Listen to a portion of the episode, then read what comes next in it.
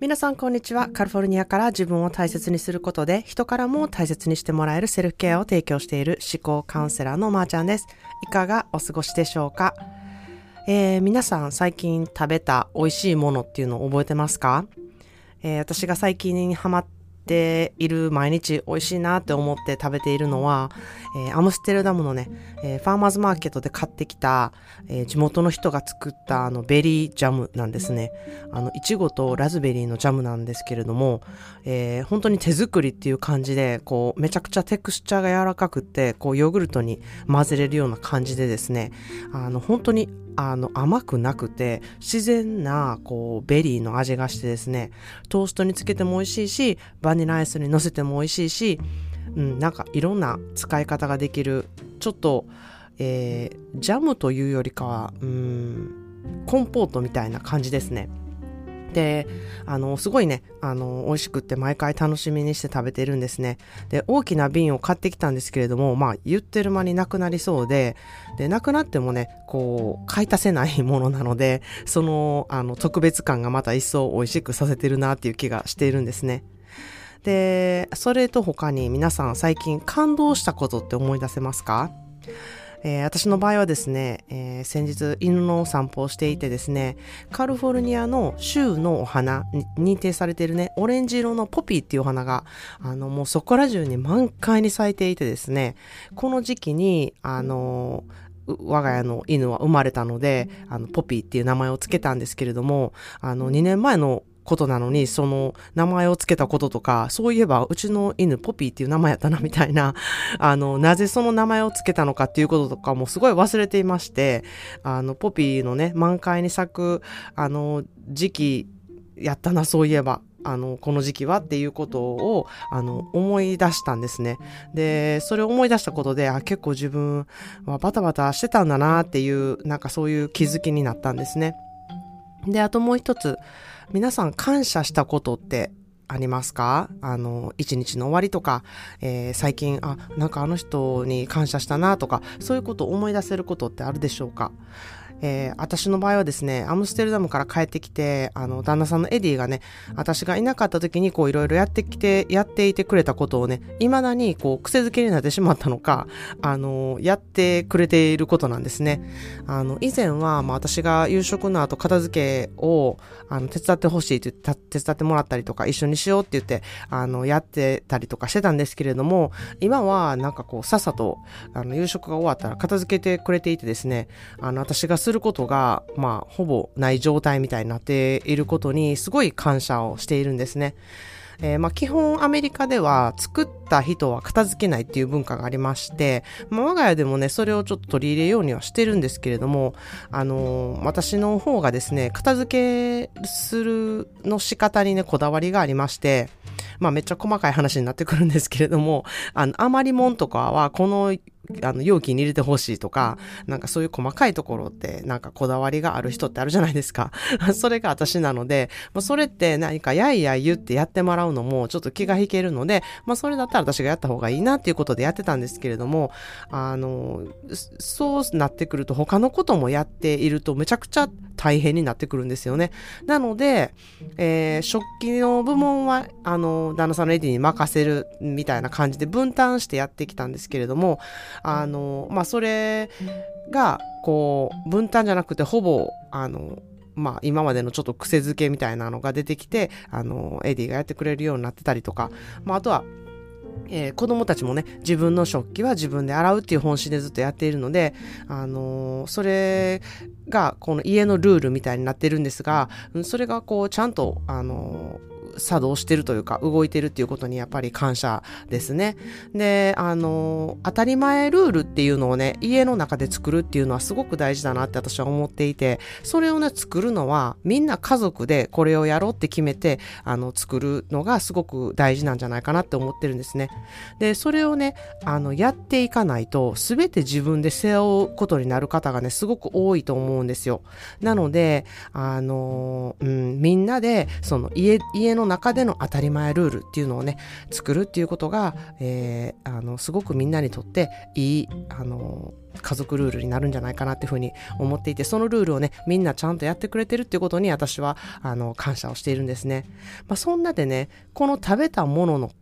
を、あの、美味しいなって思ったものとか、えー、感動したこととか、えー、感謝したことっていうのはね、あの、セルフケアワークでやってもらってる一部なんですけれども、あの、忙しい時って、これできないこと多いんですよ。で、特に忙しい時は、何食べたっけな今日とか、うん、あとは、えー、なんか、なんか食べたいなって思わなかったなとか、なんか感動することもなかったなとか、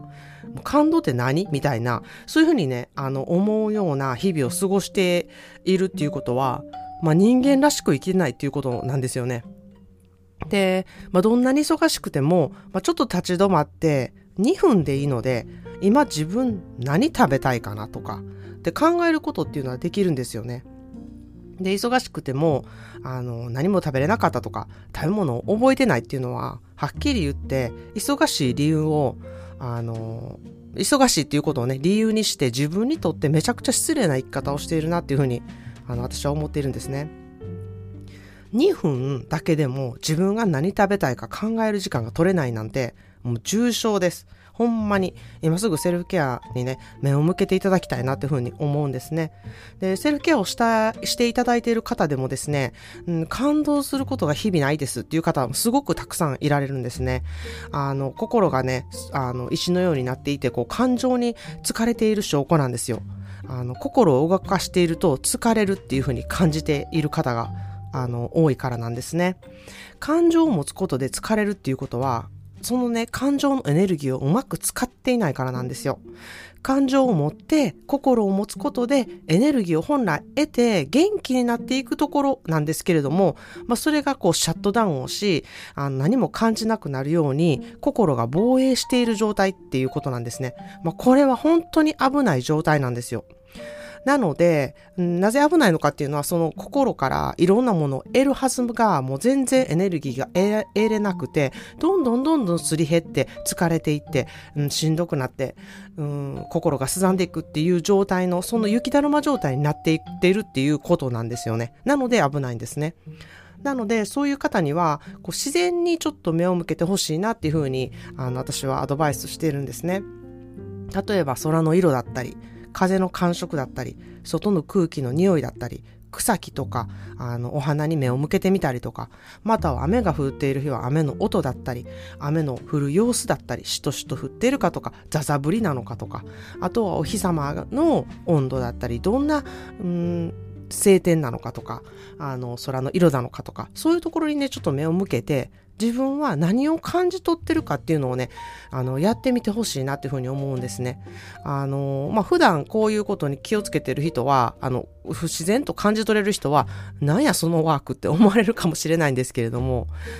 全然そんなこと考えたことないなっていう人もリスナーさんには必ずいるはずなんですね。なので、あの、それをね、本当にあのやってみてほしいなっていうふうに思います。そんなんする時間ないわっていう方、通勤の電車の窓から見える風景からもでもできますし、駅から家までとか、駅から会社まで歩いてる距離でもできます。で、運転中の方も見える景色とか、あとは玄関をちょっと出た時とか、いくらでもその感じれる時っていうのはあるんですね。そこに少し目を向けて自分がどう思うかっていうのをね、あの、本当に考えてみてほしいなって思います。その時間は、わずか数分なんですよ。なので、時間がないっていう理由はもう全く通用しないんですね。で、まあ、よく皆さんこう、時間のある時にセルフケアをしたいですとか、ちょっと隙を見てセルフケアをしますとか、よくおっしゃられるんですね。まあ、私に言わせれば、いやいやいや、反対なんですっていうとこなんですよ。忙しい時こそ、いっぱいいっぱいだなって思う時こそ、セルフケアができてないと意味がないんですよ。時間のある時は心に余裕があるから心にエネルギーをねあの費やそうって思うんですよでそういうことであ余裕があるなっていうふうにこう満足できるんですよでもあのそれはできるのであれば自分でセルフケアやって自分で満足すればいいなっていうふうに思うんですけれども大変な時とかいざという時とか忙しい時とか心がいっぱいいっぱいの時対処できる心を持つっていうことが本当の意味でのセルフケアなんですね。なので、そういうちょっと今いっぱいいっぱいやなとか思う時にまず時間を見つけてコミットしてもらうっていうことがね、あの、すごく大事なんですね。時間のある時にやってみますでできていたらもうすでにセルフケアはできていると思います。時間のない時にあなたのセルフケアのスキルっていうものが本当に試されるんですね。何か起こった時にあの自分はボレたりとか何か起こった時に心が折れたりとか、うん、そんな方はセルフケアがきっちりできていないなっていうふうに思います。本当に心がね、裕福になりたい方とか、中身が空っぽじゃなくって、外見とともに中身も素敵に磨いていきたい方とか、あの、本当に真剣に考える時じゃないかなっていうふうに思います。自分の思考癖を知ってですね、自分の強みを知ってですね、そこを活かして、こう、ぶれない魅力をね、得てほしいなっていうふうに思います。えー、英語でね、セルフケアを表す一言があります。それは、work on you, for you. work on you, for you. 自分のために自分に取り組むっていう言葉ですね。work on you, for you. 自分を高めるために自分に取り組むこと。それがセルフケアなんですね。